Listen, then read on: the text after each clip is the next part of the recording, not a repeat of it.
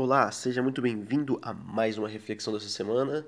Não sei onde você está ouvindo esse áudio, não sei se você está dirigindo, ou se você está aí lavando uma louça em casa, ou se você está na mesa fazendo uma refeição, mas o assunto de hoje vai ser muito bom e um pouco espinhoso, um pouco espinhoso. Nós vamos falar de quando nós passamos perseguição. É, quando conspiram contra nós. No texto de hoje de Neemias, capítulo 6, do versículo 1 ao 14, é uma situação obviamente bem mais drástica do que a que nós enfrentamos no nosso cotidiano.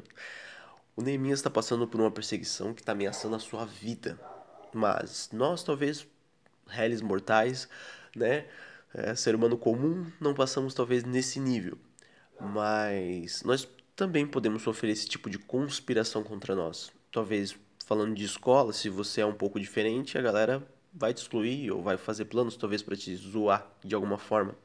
Se você está na faculdade, talvez as ideias que você defende, talvez por serem um pouco diferentes ou não tão comuns, gerem também algum tipo de conspiração, sei lá, talvez boicotar suas ideias, enfim. Ou até no trabalho, quando você está liderando um projeto, tentando talvez uma nova ideia, e também isso pode acontecer, conspiração. E até mais triste, né? De todas as situações, talvez até às vezes dentro da família isso pode acontecer, por N motivos, né? Mas a grande questão aqui é o que nós podemos e devemos talvez fazer quando nós passamos por essa conspiração, por essa perseguição. E nisso a gente consegue aprender no texto de hoje. Neemias sofre justamente isso, e é interessante que ele tem três posturas que eu consegui identificar no texto que nós podemos seguir, tentar imitar. A primeira é que ele não bate de frente com seus inimigos. Ele sai pelos cantos, né? Ou ele evita o contato direto. E é algo essencial. Isso está ligado com a segunda coisa que ele faz, que é orar. Quando ele ora, obviamente ele está dizendo uma coisa muito, muito, muito importante: que Deus é que luta as batalhas por ele. Deus é que luta as batalhas por ele. Porque, querendo ou não, quando nós no calor do momento, ou pela situação ali que nós estamos enfrentando de perseguição, nos inflamos e vamos para cima e queremos agora, vou te mostrar como é que faz, né? Qualquer coisa desse tipo, nós estamos apostando muito nos nossos recursos, no nosso entendimento, na nossa força. E nunca será adequado. Pelo menos a maioria das vezes não. A gente erra muito nesse sentido. A gente é limitado. A gente não consegue. E a gente está contando só com a nossa força. Esse é o pior. Por isso, Neemias é muito inteligente, muito sábio em confiar em Deus para enfrentar essa conspiração contra ele, orando, orando.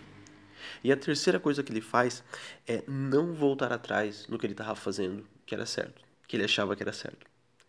Ou seja, ele sabia que ele estava fazendo algo da vontade de Deus, ele sabia que ele estava fazendo algo importante para o povo inteiro, e ele não não retrocede, ele não volta atrás.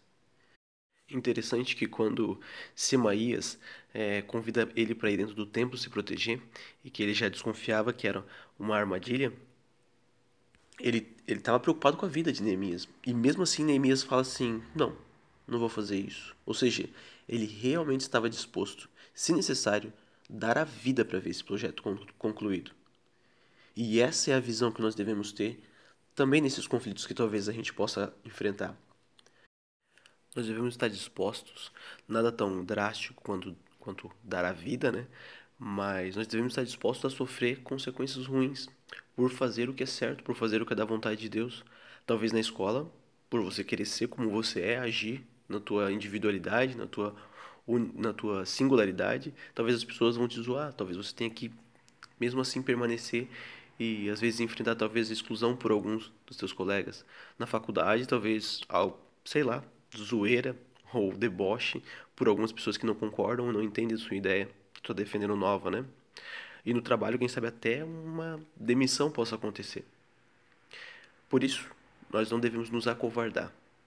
Devemos saber e procurar, obviamente, nos apoiar em, em, laços, em pessoas que também estejam buscando a vontade de Deus, para que elas também possam nos orientar, pois ficar sozinho com os nossos pensamentos também é perigoso, falando de uma vida, né?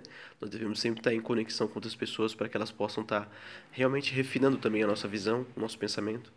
E quando nós soubermos e descobrimos a vontade de Deus, nós devemos nos apegar a ela. Nós devemos permanecer, sabendo que é Deus que vai lutar nossas batalhas e não batendo de frente, confiando só na nossa força. É aí que nós aprendemos com Neemias. Vamos praticar? Tenham um bom dia, uma boa semana e valeu.